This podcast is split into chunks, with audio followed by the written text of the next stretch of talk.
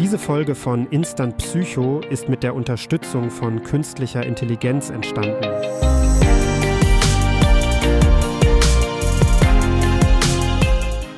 Hey, hier ist Julian. Ich heiße dich willkommen bei einer weiteren Episode von Instant Psycho. In unserer heutigen Episode tauchen wir in ein eher seltenes, aber in ein doch sehr beunruhigendes Thema ein, das Capgras-Syndrom. Du hast vielleicht noch nie davon gehört, habe ich vor der Recherche zu diesem Podcast tatsächlich auch nicht. Es ist ein psychologisches Phänomen, das uns zeigt, wie komplex und manchmal auch mysteriös unser Gehirn wirklich ist. Das Capgras-Syndrom ist eine seltene Störung, bei der eine Person glaubt, dass ein Freund, Familienmitglied oder sogar ein Haustier durch einen identischen Betrüger ersetzt wurde. Stell dir vor, du kommst nach Hause und denkst, die Person, die dich begrüßt, sieht zwar aus wie dein Partner, dein Kind oder sogar dein Hund, aber irgendwas in dir sagt, dass sie es nicht wirklich sind. Erschreckend, oder? Dieses Syndrom klingt vielleicht wie etwas aus einem Science-Fiction-Film, aber es ist eine reale und ernsthafte psychologische Erkrankung. In dieser Episode werden wir verstehen lernen, was das Capgras-Syndrom ist, wie es sich äußert und vor allem, was es für die Betroffenen und ihre Angehörigen bedeutet. Im Kern des Capgras-Syndroms liegt eine tiefe Verwirrung in unserem Gehirn. Die betroffenen Personen sind fest davon überzeugt, dass eine ihnen nahestehende Person durch einen Doppelgänger ersetzt wurde. Sie können sehen, dass diese Person genauso aussieht, spricht und sich verhält wie der echte Mensch, aber trotzdem fühlt es sich für sie völlig anders an. Das ist der Schlüssel zum Verständnis dieses Syndroms. Es ist nicht nur eine optische Täuschung, es ist eine tiefgreifende Störung der emotionalen Verbindung, die wir normalerweise zu anderen Menschen haben. Wissenschaftler glauben, dass das Capgras-Syndrom durch eine Dissonanz zwischen visueller Wahrnehmung und emotionaler Erkennung verursacht wird. Unser Gehirn verarbeitet, was wir sehen und wie wir darüber fühlen, normalerweise in einem synchronisierten Prozess. Bei Menschen mit dem Capgras-Syndrom wird vermutet, dass diese Verbindung irgendwie unterbrochen ist. Sie erkennen das Gesicht der Person, aber die emotionale Reaktion, die normalerweise damit einhergeht, die Wärme, die Vertrautheit, fehlt. Dieses Phänomen wirft wichtige Fragen über die Natur des menschlichen Bewusstseins und der Identität auf. Wie definieren wir, wer jemand ist?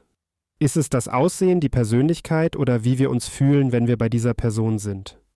Das Capgras-Syndrom zwingt uns, diese Fragen auf eine Weise zu betrachten, die wir uns normalerweise nicht vorstellen. Jetzt kommen wir zu den Ursachen und Risikofaktoren des Capgras-Syndroms.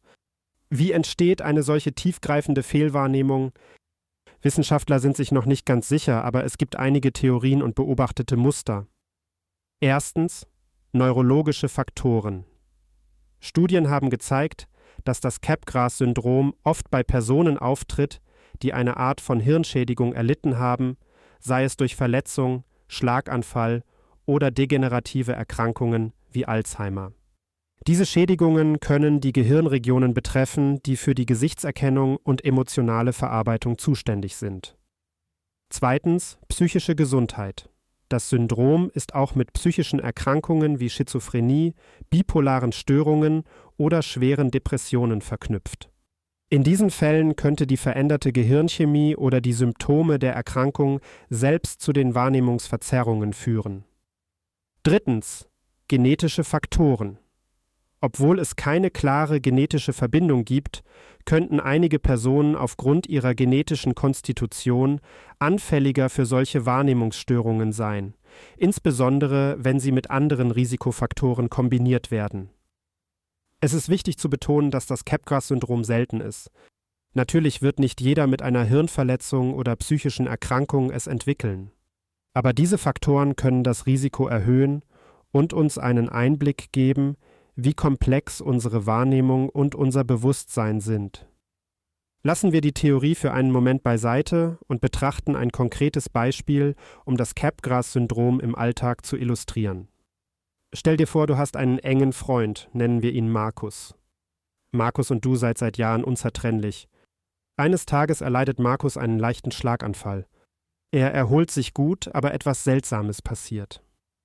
Markus beginnt zu behaupten, dass seine Schwester, die ihn regelmäßig besucht, nicht wirklich seine Schwester ist. Er behauptet, sie sei eine Fremde, die genauso aussieht wie sie. Seine Schwester ist verwirrt, verletzt und weiß nicht, wie sie damit umgehen soll. Markus erkennt sie visuell, kann aber nicht die emotionale Verbindung herstellen, die er früher hatte. Er bleibt bei seiner Überzeugung, trotz aller Beweise und Erklärungen. Dieses Beispiel zeigt, wie das Capgras-Syndrom Beziehungen belasten kann. Es ist nicht nur verwirrend für den Betroffenen, sondern auch herzzerreißend für die Angehörigen. Sie sehen sich mit der bizarren Realität konfrontiert, dass ihr geliebter Mensch sie als Betrüger ansieht. Es stellt eine enorme emotionale Herausforderung dar, nicht nur für die direkt Betroffenen, sondern auch für ihr soziales Umfeld. Zum Abschluss unserer Episode über das Capgras-Syndrom widmen wir uns der Behandlung und dem Umgang mit diesem komplexen Zustand. Es gibt keinen Einheitsansatz, aber es gibt Strategien, die helfen können, Erstens medizinische Intervention. Bei einigen Betroffenen können Medikamente, die auf die zugrunde liegenden neurologischen oder psychiatrischen Bedingungen abzielen, hilfreich sein. Antipsychotika oder Stimmungsstabilisatoren können in einigen Fällen Symptome lindern. Zweitens Psychotherapie. Eine therapeutische Unterstützung ist entscheidend. Sie kann den Betroffenen helfen, ihre Wahrnehmungen und Reaktionen besser zu verstehen und zu bewältigen. Kognitive Verhaltenstherapie oder andere Formen der Gesprächstherapie können nützlich sein. Drittens Unterstützung für Angehörige. Es ist auch wichtig, dass die Angehörigen Unterstützung und Bildung erhalten. Sie müssen lernen, wie sie mit den Symptomen umgehen und wie sie den Betroffenen am besten unterstützen können. Angehörigengruppen oder Beratung können hierbei von großem Nutzen sein. Und schließlich Geduld und Verständnis. Der Umgang mit dem Capgras-Syndrom erfordert viel Geduld und Einfühlungsvermögen. Es ist wichtig, sich daran zu erinnern, dass der Betroffene nicht absichtlich handelt. Die Aufrechterhaltung einer ruhigen und unterstützenden Umgebung ist für alle Beteiligten von Vorteil. Das Capgras-Syndrom ist ein herausforderndes psychologisches Phänomen, aber mit dem richtigen Ansatz und Unterstützung können Menschen damit umgehen und ein erfülltes Leben führen. So, damit schließen wir unsere heutige Episode ab. Wenn euch die Folge gefallen hat, schreibt mir gerne eine Nachricht auf instantpsycho.de. Ansonsten freue ich mich, wenn ihr wieder beim nächsten Mal dabei seid. Das ist Instant Psycho, deine Ladung Psychologie.